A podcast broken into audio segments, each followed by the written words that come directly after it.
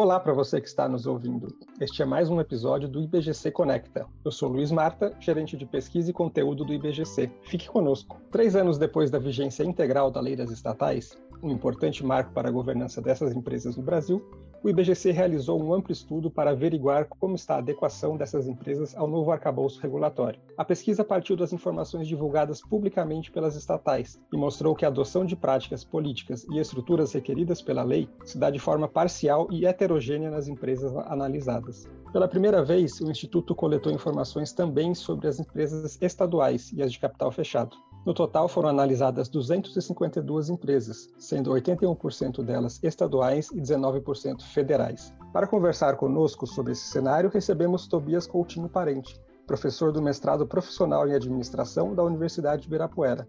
Olá, Tobias, seja bem-vindo. É um prazer recebê-lo no IBGC Conecta. Prazer, Luiz. Obrigado pelo convite. Vamos aqui bater um papo sobre as empresas estatais.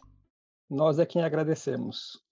É, Tobias, a pesquisa foi realizada pela análise de dados disponibilizados publicamente pelas empresas.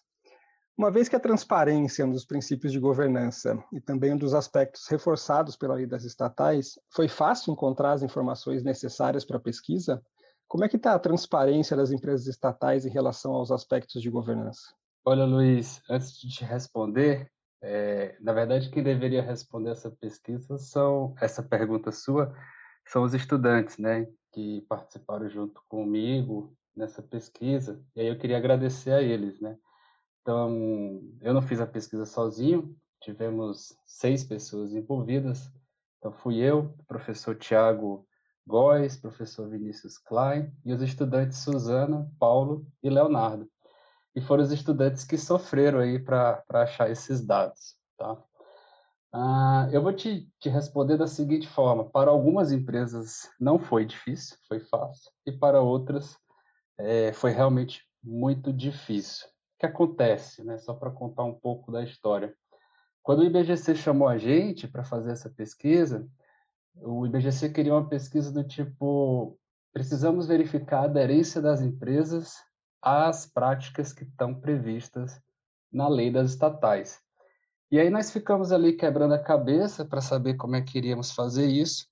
Foi daí que a gente pensou o seguinte: ah, não vamos perguntar diretamente para as estatais. Uma vez que o princípio da transparência é um princípio de governança e também esse princípio está previsto na própria lei das estatais, é, onde a, a lei diz lá em um dos seus artigos que os requisitos de transparência devem ser divulgados na internet de forma cumulativa e tudo mais, a gente pensou, bom, precisamos ir no site das empresas para verificar como é que as empresas estão divulgando as suas práticas, é, todos os seus documentos de governança. E aí foi que nossos estudantes foram buscar isso. No começo a gente pensou que ia ser fácil. Tá? Por quê? Porque a gente começou a olhar algumas empresas, algumas empresas maiores, e, e nós fomos encontrando os dados. Porém, conforme nós fomos avançando com a pesquisa, a gente percebeu que quanto menor a empresa, empresas estatais ou empresas estaduais, elas tendiam a divulgar menos as informações. Então, do meio para o fim da pesquisa, quando nós fomos entrando nessas empresas menores, estaduais, a coisa foi ficando realmente bem difícil. Então, assim, para a maioria das, das empresas, foi difícil encontrar essas informações. E, e, eu acho que essa, esse é um aspecto que não deveria ser, né? Porque não é tão, tão complicado você ter um site organizado com as informações sobre governança. Eu acho que a lei exige coisas mais é, robustas e até, podemos dizer, difíceis para as empresas, mas essa com certeza não é. Então, é uma coisa que nós já deveríamos ter equacionado e as empresas já deveriam ter todas as suas informações bem organizadas no seu site. Legal, Tobias. Então, mesmo em questões mais basilares, como a questão da transparência, a gente ainda tem muito a evoluir, pelo que eu entendo da tua resposta. Se a gente vai para questões mais complexas, né, um dos aspectos mais relevantes da governança das estatais é o papel do Estado como acionista controlador e o uso que ele faz da empresa para perseguir objetivos de políticas públicas, por exemplo. É, uma das formas que a gente tem de avaliar essa questão é a Carta Anual de Políticas Públicas e Governança Corporativa, que é um requisito da lei.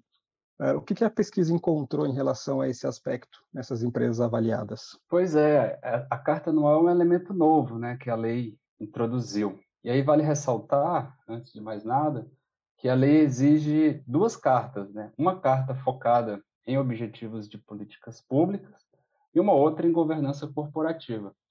Porém, né, para poder otimizar e facilitar esse processo, as empresas divulgam uma carta única, né, ou costumam divulgar uma carta única.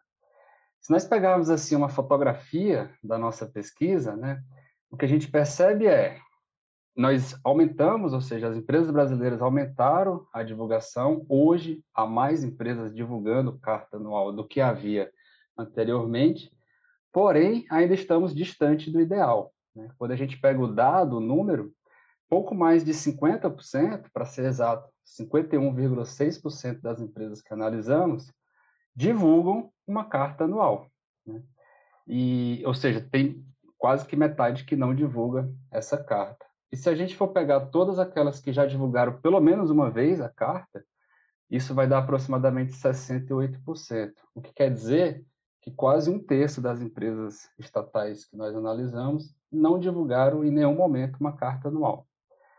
E aí eu acho que assim, daí nós temos alguns aspectos, que a primeira coisa é assim, tem que chegar no 100%, né? Também não é algo muito é, é, difícil, né? Toda empresa tem uma política pública, pelo menos deveria ter um objetivo, já que as empresas estatais no Brasil, para serem criadas, elas têm que ter alguma algum apelo do ponto de vista de política pública, né, de interesse nacional. Então, acho que essa é a primeira coisa. A segunda é que, assim, as empresas têm que divulgar essa carta todo ano. Nós também descobrimos que muitas empresas né, não divulgam todos os anos a carta. Ah, foi perceptível que algum, quando surge a lei, as empresas correm, divulgam, e depois algumas deixaram de divulgar, e isso é um problema. Um outro aspecto também que nós identificamos é assim, as empresas não têm um padrão. E eu acho que esse é um ponto que para a sociedade é importante. Uma vez que a carta é um instrumento da empresa e do próprio Estado para dizer como está usando as empresas para fazer política pública, eles têm que ter uma periodicidade. Então, o cidadão ou a pessoa interessada nas empresas estatais tem que saber que no início de cada ano o conselho de administração vai subscrever uma carta e vai dizer para a sociedade, ó, neste ano os objetivos são esses, nós pretendemos utilizar esses e aqueles recursos e nós vamos mensurar o alcance desses objetivos com esses e esses indicadores. Esse último ponto aí fica ainda mais é, complicado, porque a lei a lei fala que as empresas têm que divulgar a carta e junto com a carta as fontes de recursos e os objetivos que ela tem e como que ela vai mensurar isso, que é o que se chama de indicadores. Em nossa análise, deu para perceber que é muito raro, são poucas as empresas que conseguem fazer uma carta completa a ponto de quem estiver lendo saber que a empresa tem estes objetivos, estas metas e esses indicadores e da forma como ela vai mensurar isso. Essa correlação entre indicadores, objetivos e monitoramento é algo muito raro dentro das empresas estatais. Então, assim, respondendo a tua pergunta, pensando no Estado enquanto acionista e nos instrumentos que ele tem para mostrar à sociedade de que forma as empresas estão alcançando ou não os objetivos propostos, nós ainda estamos bem distantes, né? ainda falta muito a se caminhar e falta também muito da própria empresa entender para que que ela, ela, qual é a finalidade dela, como que essa finalidade dela está dentro de um, de um âmbito estratégico do seu planejamento.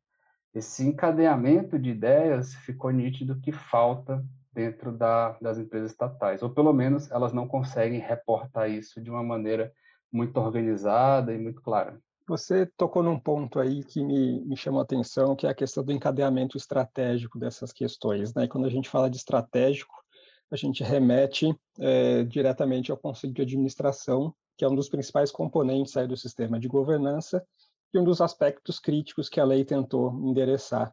Em relação a questões como indicação de conselheiros, qualificação, independência, avaliação daqueles conselheiros que foram eleitos, os resultados são mais animadores? É verdade, Luiz, você tem razão no aspecto de que o debate, né, geralmente o debate das estatais está focado na questão dos administradores, na forma como eles são escolhidos, né? E nesse aspecto a lei realmente trouxe avanços significativos, especialmente para aquelas empresas que têm um faturamento anual superior a 90 milhões. Na pesquisa, a gente fez uma análise sobre vários desses pontos que você tocou aí. Nós analisamos a questão de indicação, de independência e avaliação de desempenho. Ah, eu vou tentar te responder é, de três sobre esses três aspectos, né? Porque em alguns pontos eu creio que a gente avançou, tem alguns aspectos importantes, em outros não, com certeza não, e, e outros estamos ah, ali meio no meio do caminho, né? Assim, em relação à indicação, que eu acho que é um aspecto que a sociedade tem muito interesse e talvez tenha sido o que motivou né, a criação da lei para tentar diminuir a interferência, especialmente política, dentro das empresas estatais, a lei ela faz algumas exigências né, para as empresas que têm mais de 90 milhões de faturamento anual. A lei basicamente exige três coisas: né, os requisitos mínimos para indicar um administrador, né, e aí fica vedado membros do primeiro escalão de governos. A lei também exige um, que haja um comitê de assessoramento ao conselho nesse processo de indicação, né, para verificar se as indicações estão ou não aderentes aos critérios para escolher administradores. E a lei também fala que deve haver uma política de indicação. O que, que nós percebemos ainda? Né? Eu acho que nós, nesses aspectos, de indicação ainda estamos um pouco distantes. Por quê? Ah, quando a gente vai olhar os requisitos, né, então assim, ah, vamos olhar os documentos das empresas, como o estatuto social, ou a própria política de indicação, ou outro documento que a empresa tenha para dizer como que ela escolhe seus administradores, nós só conseguimos identificar esses requisitos em aproximadamente 64% das empresas. O comitê de indicação, a gente conseguiu verificar a existência dele em aproximadamente 51%. E a política de indicação praticamente inexiste. Quando eu digo inexiste, a empresa não a divulga ou a gente não conseguiu captar isso no site das empresas. Somente 16% das empresas divulgam a política de indicação. Eu acho que aqui nós precisamos avançar muito, por quê? Porque toda vida que você escolhe um administrador, algum critério foi adotado né? seja ele qual for. E o cidadão, ou propriamente quando são empresas que possuem investidores, eles têm o direito de saber quais foram esses critérios né? e como é que foi esse processo. Então, quando você não divulga a tua política de indicação, ou quando não fica muito claro quais são os requisitos que a empresa adota para escolher os administradores, nós estamos distantes né, desse aspecto de indicação. É óbvio, né? De novo, se nós olharmos para o passado, a lei ajuda muito a avançar, né? Então, muitas empresas têm hoje uma estrutura que não tinham no passado. Porém, se nós olharmos para o que seria considerado a, o, o melhor cenário, né, 100% das empresas em conformidade com a lei, nós ainda estamos distantes no aspecto de indicação. Em relação à independência, que é o segundo aspecto que você falou, eu acho que esse é onde nós mais estamos distantes de todos eles. Por quê? É, primeiro, porque é muito difícil identificar nos documentos e nos sites das empresas quem são os conselheiros independentes, se é que há conselheiros independentes. Então, na nossa pesquisa, o que, que nós fizemos? A gente apenas catalogou quando a empresa dizia que o conselheiro era independente. E dentro desse cenário, desse critério, apenas 9,7% de toda a nossa amostra de conselheiros das empresas estatais pode ser considerado independente até menos de 10% né, de conselheiros independentes. E aí, quando você vai olhar nos documentos também para ver se as empresas tinham alguma previsão ou se tinha ali algum indicativo de que um quarto ou 25% do conselho tinha que ser de dependente, é, apenas 35% das empresas indicavam isso. O que, que eu leio diante disso? É que é muito baixo ainda o número de independentes, ou pelo menos não é informado, e que há pouca disposição em relação às pessoas, às lideranças dessas estatais, em ter conselheiros independentes, porque nem documenta isso em estatuto e tudo mais, outros documentos, e tampouco divulga né, quem são os conselheiros independentes. Eu acho que esse é um aspecto que precisa avançar muito. E para finalizar em conselho, Eu acho que a avaliação de desempenho é um aspecto positivo, por um lado, porque muitas empresas, a maioria das empresas tem avaliação de desempenho, pelo menos aquelas que são obrigadas a ter, que são as empresas com mais de 90 milhões de faturamento. Quase todas têm, algo próximo de 90%. Porém, o que nós percebemos durante o processo de pesquisa, conversando com alguns agentes estatais, ex-conselheiros estatais, é que hoje nós fazemos, né, as empresas elas estão fazendo o processo de avaliação, mas não estão utilizando os resultados. Né? Então a empresa vai lá, faz, cumpre e acaba não utilizando esse resultado para tentar melhorar a dinâmica do conselho. Então, por um lado, nós avançamos em relação à avaliação, mas ainda falta conseguir converter essa avaliação em coisas positivas para a dinâmica do conselho da estatal. Muito legal, Tobias. Então, a gente pode enxergar aí uma disparidade entre empresas, algumas muito mais avançadas que outras, né?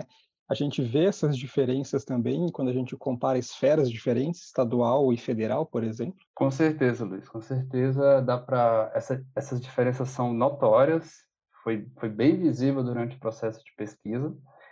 Ah, a questão de cumprir a lei, as empresas federais conseguem cumprir muito mais a lei, as empresas que estão na bolsa de valores, né, são uma minoria, mas tem uma parte da amostra que são de empresas que são sociedades de economia mista, também conseguem ter bem mais aderência ao que está previsto na lei.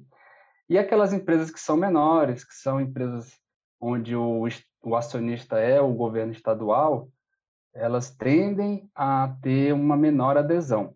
Tá? E aí a gente, diante desse processo de pesquisa, não foi o foco, né, entender o porquê disso, essa foi, essa foi uma descoberta da pesquisa, mas a gente tenta ver, né, estamos discutindo isso, quais que são as pistas, né, e eu particularmente tenho algumas ideias sobre o porquê que isso acontece, né.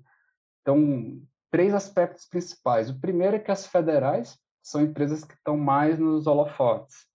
Nós tivemos todo um, um processo aí envolvendo especialmente a Petrobras recentemente, e aí isso motiva, né, como são empresas muito grandes, muito complexas, motiva os, os stakeholders e a própria mídia a estar tá muito mais atenta ao que, que essas estatais fazem. Então, acho que esse é o primeiro aspecto que faz as federais terem um melhor desempenho comparado às estaduais. O segundo é que as próprias federais tendem a ser maiores e mais complexas. E aí, maior e mais complexo para os dois lados, né? Tipo, tem mais recursos para conseguir aderir aos aspectos da lei, porque a lei, por exemplo, trata de obrigatoriedade de auditoria, comitês de auditoria e uma série de aspectos que, querendo ou não, custa recursos. E segundo, também vão precisar de uma governança mais robusta, porque são mais complexas, tem mais stakeholders que estão ali demandando informações. Então, acho que esses dois aspectos são importantes. E um terceiro, que ao meu ver é fundamental para explicar esse resultado, é o papel da SEST, que é uma secretaria ligada ao Ministério da Economia, que faz esse acompanhamento né, das estatais. Então, desde o início, a SEST ela acompanha as estatais federais e ela tenta fazer com que essas estatais estejam em conformidade com o que está previsto na lei. Nós também percebemos essas experiências em alguns estados e esses estados tendem a ter um desempenho melhor. Então, quando há um, um órgão centralizador que faz com que ele, ele fique ali não no, no aspecto apenas de fiscalização, mas de contribuir e colaborar para que as estatais estejam aderentes, ou seja, orientar todo esse processo, a tendência é que as estatais consigam uh, ter um desempenho melhor em relação à aderência do que a lei exige. Então, acho que assim, o recado diante disso é de que a lei sozinha não vai dar conta, a lei ajudou bastante, ajuda cada vez mais, porque ele é um instrumento uh, pragmático, para que se não tem o que discutir, tem que fazer, mas é preciso pensar em alternativas sobre como fazer esse acompanhamento das estatais e aí, dentro desse acompanhamento, buscar soluções possíveis para que todas as estatais estejam em linha com o que está apregoado na lei das estatais. Perfeito, Tobias. Acho que a grande mensagem é evoluímos, mas temos um grande desafio, uma grande caminhada pela frente ainda nesse processo de amadurecimento aí da governança das estatais. Tenho certeza que nosso público deve ter gostado tanto quanto eu gostei do nosso bate-papo aqui. Obrigado mais uma vez por ter aceito o nosso convite para estar aqui no IBGC Conecta hoje. Eu que agradeço. Obrigado, Luiz, e obrigado aí pela audiência. Você pode conferir a íntegra da pesquisa Governança Corporativa em Empresas Estatais Brasileiras e muitas outras no portal do conhecimento do IBGC. Acesse conhecimento.ibgc.org.br. O IBGC Conecta de hoje fica por aqui. Acompanhe toda semana um novo episódio nas principais plataformas. Siga o IBGC nas redes sociais e fique por dentro da programação online. Dúvidas e sugestões podem ser enviadas para comunicação sem tio e sem cedilha, ibgc.org.br. Até o próximo.